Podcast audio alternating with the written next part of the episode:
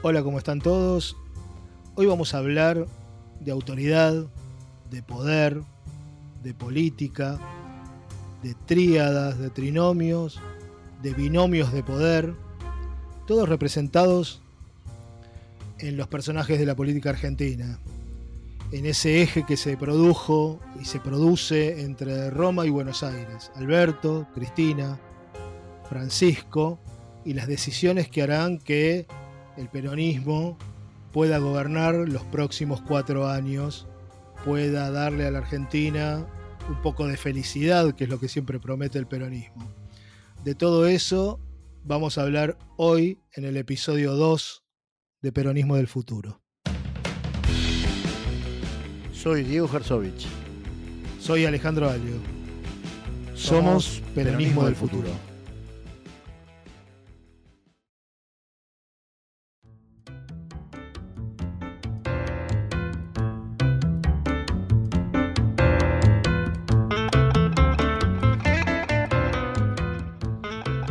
Estuvimos hablando la semana pasada, en el podcast anterior, veníamos hablando de tríadas, de triángulos, de trinidades, y esta vez estuvimos esta semana hablando sobre binomios, binomios de autoridad, ¿no? Autoridad política y autoridad legal. Esto que, es un experimento nuevo en la Argentina, que es esto de separar autoridad política de la legal.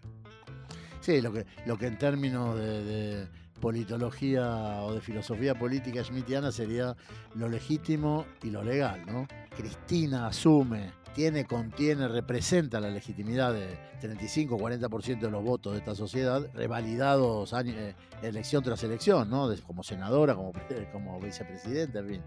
Y eh, Alberto tiene claramente la posición de, legal del presidente de la Argentina, que es el que tiene la lapicera, el que firma, ¿no?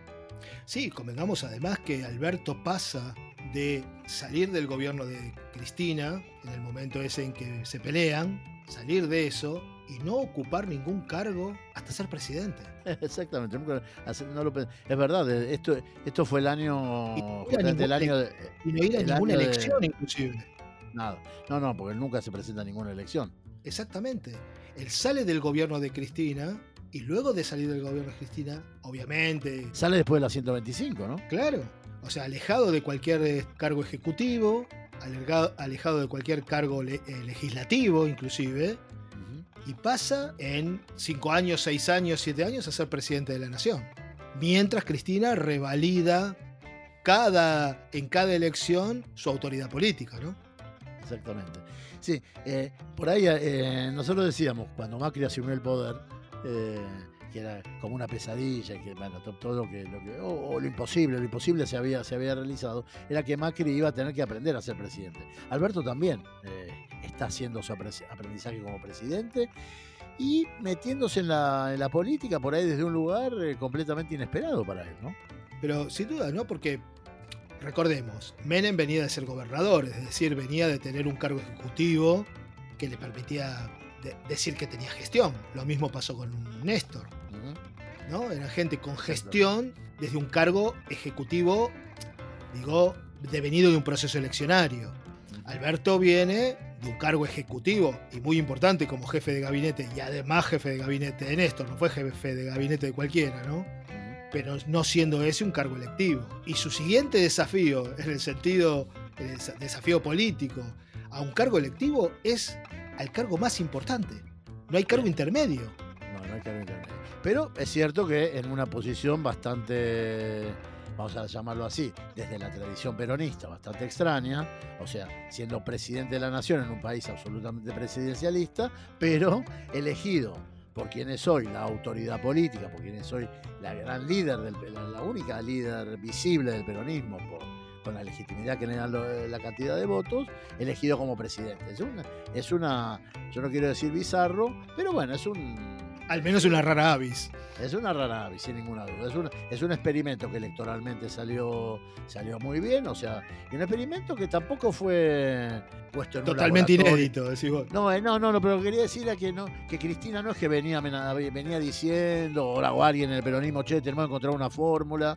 Fue algo como epifánico, ¿no? Como que Cristina, uh, de repente eh, eh, sacó la decisión, se le habrá ocurrido tomar esta decisión de que ella, ella sola no, no podía, bueno, la famosa fórmula con Cristina sin Cristina no se puede, con Cristina no llegamos, pero ella llega a esa fórmula, que llega a ella evidentemente en su profunda reflexión política, y la larga sin, casi sin, eh, de una manera completamente inesperada, que tuvo también esta, esta cosa del golpe así, ¿no? Que dejó a todo el mundo patitieso durante semanas aquí en Argentina, ¿no? Desde ese momento. Totalmente, y además ahora vemos que esa, esa fórmula va a ser copiada, ¿no? Digo, el ejemplo de Correa o el posible ejemplo de Lula próximamente o el de Evo, vemos que esa eficacia electoral, que veremos si después se traduce en eficacia de gestión, también va a ser por lo menos emulada tiene sus emuladores, ¿no? Por ahí tuvo un primer antecedente con Putin y Medvedev, que es un antecedente quizás bizarro para Argentina. Pero bueno, de última, Putin puso a un, a un segundo a, gobernar un, periodo. De modo que por ahí en toda esta crisis que empieza en el, 2000, el 2008-2009, esta crisis del neoliberalismo, esta crisis de la política, esta crisis de la legitimidad, quién sabe, Cristina en esa epifanía, en esta cosa medio bizarra, justamente en el peronismo, de que la cuestión del liderazgo es una cuestión absolutamente primordial, Cristina encuentra una fórmula que quién sabe marque los próximos años o la próxima época, o empiece a, transformar algunos manuales de teoría política y de filosofía política, ¿no? Sí, y además podemos decir que si creemos que esto, además de ser epifánico, es también el producto de crisis de autoridad, de alguna crisis de autoridad, de alguna crisis política, de crisis de representación también. Es lo que venimos bueno, hablando todos los, todos los politólogos, ¿no? Bien claro, de esto. Exactamente, digo, si hablamos de eso, bueno, podríamos incluir en esto también el binomio eh, Benedicto-Francisco. Benedicto XXIII, Francisco I. Exactamente, ¿no? Eh, Acá también, ahí hay también un binomio de poder que no se daba desde hace muchísimos siglos en, la, en, el Vaticano. ¿Sí? Entonces digo, ahí también ah, eh, aparece esto como novedad, con otras circunstancias, en otras, pero también devenido de una crisis. Benedicto venía de una crisis de política. Sí, indudablemente todo el problema que tenía Ratzinger en ese momento, con, o sea, Benedicto, eh, Benedicto XXIII, con los problemas sexuales en la iglesia y, bueno, los problemas de gestión económica, los, eh, evidentemente lo desbordaron al gran, al gran alemán dogmático, al, gran, al, hombre que daba, volvió, volvió a dar las misas en latín. Eh, evidentemente de, la cuestión de la autoridad, una cuestión política, una cuestión de gestión, lo desbordó y de repente una bomba atómica en el Vaticano, ¿no? Porque estamos hablando de un papa que renuncia. O sea, el cargo más vitalicio desde, hace desde hace 2020 años, de repente, el cargo que no se renuncia. O sea, no se puede renunciar. Es, absolutamente. Eso sí, no sé si es un oxímoron, es casi un sinsentido, pero, pero bueno, tuvo un sentido político. Y la política, evidentemente, viene teniendo justamente en el máximo lugar de la política, que es el papado, así, así uno podría reconocerlo, bueno, viene mostrando esta, esto que vos decías, ¿no? La crisis de representación, la crisis de autoridad, lo que después pasa a niveles sociales, en la escuela, en, las, en todo, todos lados está pasando, ¿no? Y bueno, evidentemente Cristina eh, insisto, algunas cosas conscientes, muchísimas cosas inconscientes, quién sabe, encuentra una fórmula novedosa que, bueno, eh, por, supuesto está a prueba, ¿no? Insisto, está a prueba a nivel político, a nivel de cómo gestionás un gobierno, teniendo una, o sea, no en la misma persona, porque hay que recordar siempre la, la etapa del, Leviatán de Hobbes, ¿no? donde está el báculo y la espada en la, misma persona. Acá es como que sacás justamente, vos dividís la autoridad. Eh, la autoridad política personal, que en el caso de Argentina, haciendo eje con Roma aparte, ¿no? Porque acá, volvemos a una, a una idea que podremos explotar en, peronismo del futuro, ¿no? El eje Roma-Buenos Aires, ¿no? Ahí hay un triángulo que se arma, Bergoglio, Cristina, Alberto, ¿no? O Francisco, Cristina, Alberto, digámoslo así.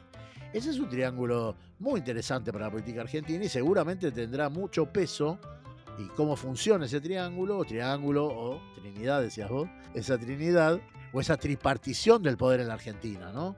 El poder eh, del presidente legal, el poder del Papa como la máxima autoridad, si se quiere, político-religiosa del mundo y la autoridad política indiscutida en la Argentina, que es Cristina Kirchner. Entonces, si, si esos tres funcionan bien, probablemente tengamos un gobierno muy virtuoso y que resuelva las dos o tres grandes deudas que tiene este gobierno después del desorden dejado por Macri. Bueno, es el mismo Alberto el que dijo que había sido sustancial la intervención de Francisco para arreglar la deuda, ¿no? Y que va a ser sustancial para arreglar la deuda con el, el, pago de la deuda con el fondo.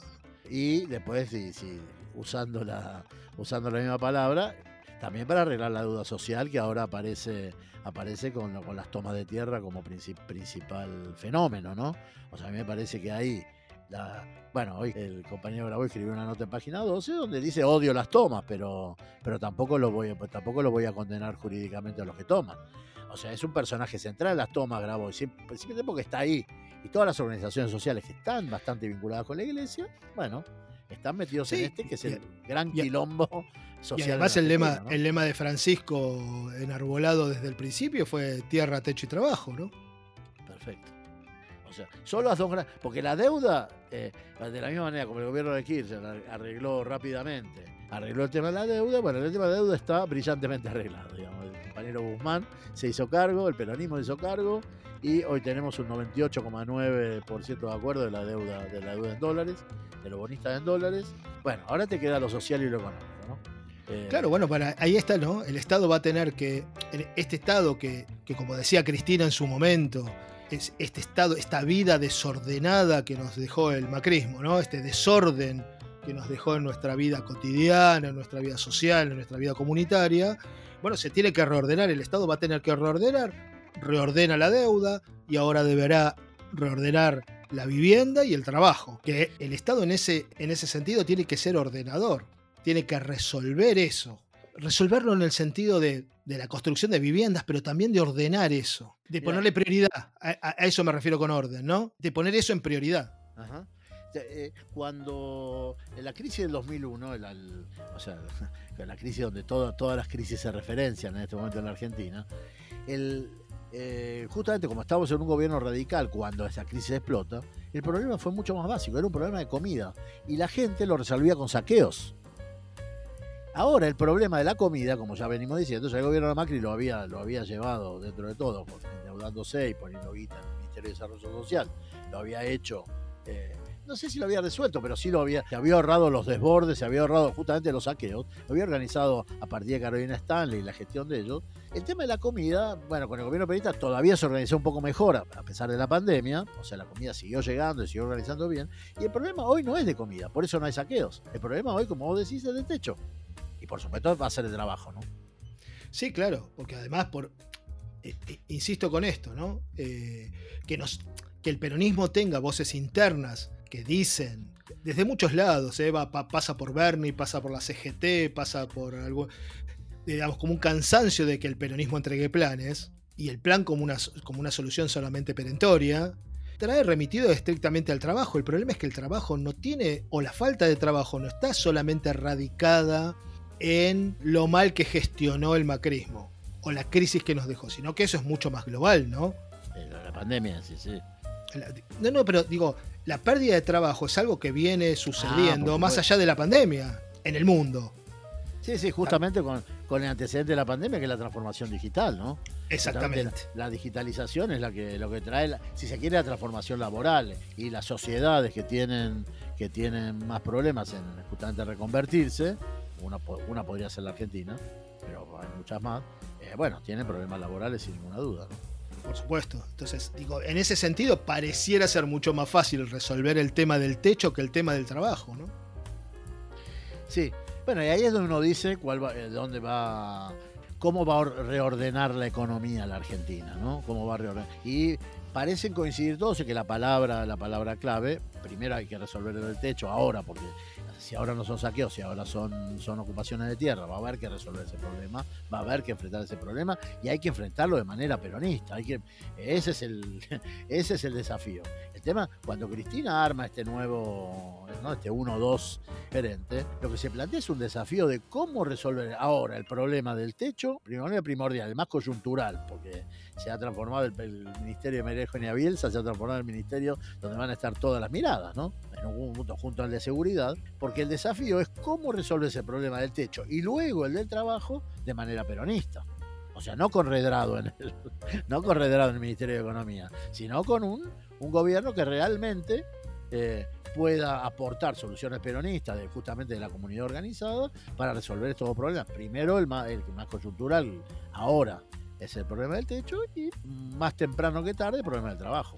Bueno, justamente, ¿no? Ahora que estamos por llegar al, al noveno mes de gobierno, bueno, sería hora que empiece a parir un programa peronista, ¿sí?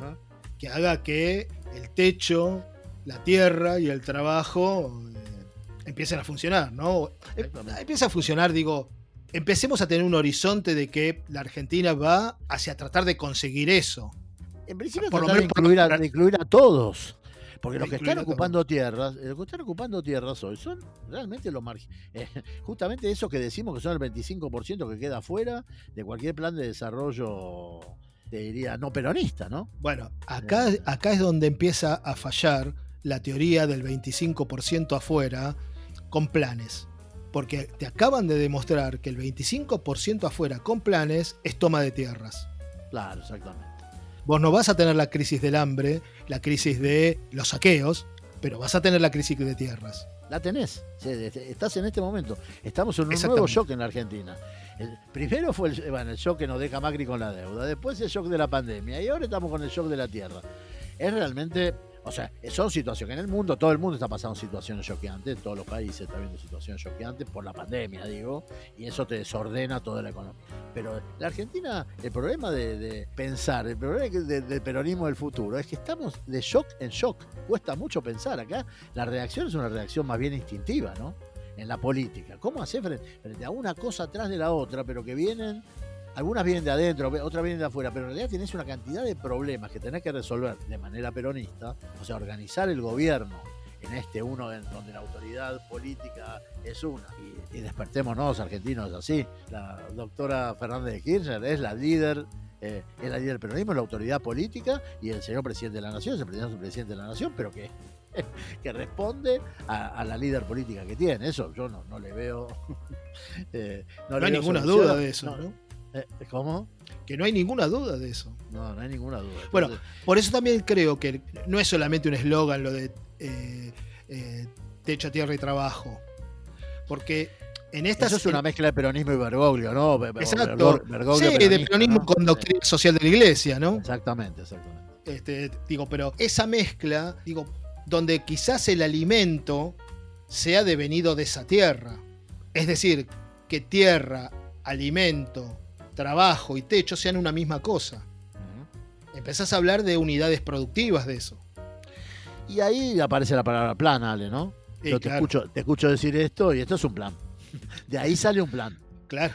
No sé si decírselo en los oídos a- al compañero Alberto, pero por ahí de ahí, de todo esto, de esta crisis surge un plan. No surge una oportunidad. De esta crisis surge un plan. Y hay algo que quería decir que nos quedó y que me parece que hablamos toda la semana.